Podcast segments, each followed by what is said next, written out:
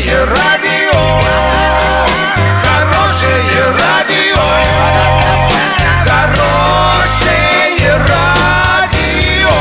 Радио Шансон. В студии с новостями Александра Белова. Здравствуйте. Спонсор выпуска магазин «Строительный бум». ИП Халикова РМ. Низкие цены всегда. Подробнее обо всем. Подробнее обо всем.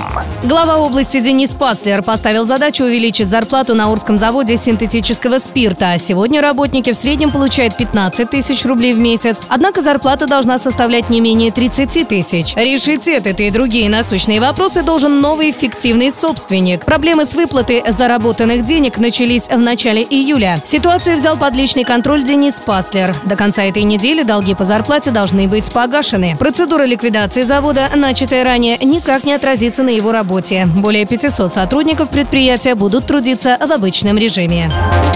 По данным Федерации профсоюзов Оренбуржья, к началу месяца организации региона задолжали своим работникам 233 миллиона рублей. Существенные долги у предприятий, объявленных банкротами, 186 миллионов рублей из уже названных 233. Остальная часть долга приходится на компании, находящиеся в стадии ликвидации, а также на экономически активные предприятия. С проблемой невыплаты зарплаты столкнулись 7 тысяч человек на 122 предприятиях. В перечне предприятий должников фигурируют два крупных орских предприятия – Армета Юмс и Орский завод синтетического спирта.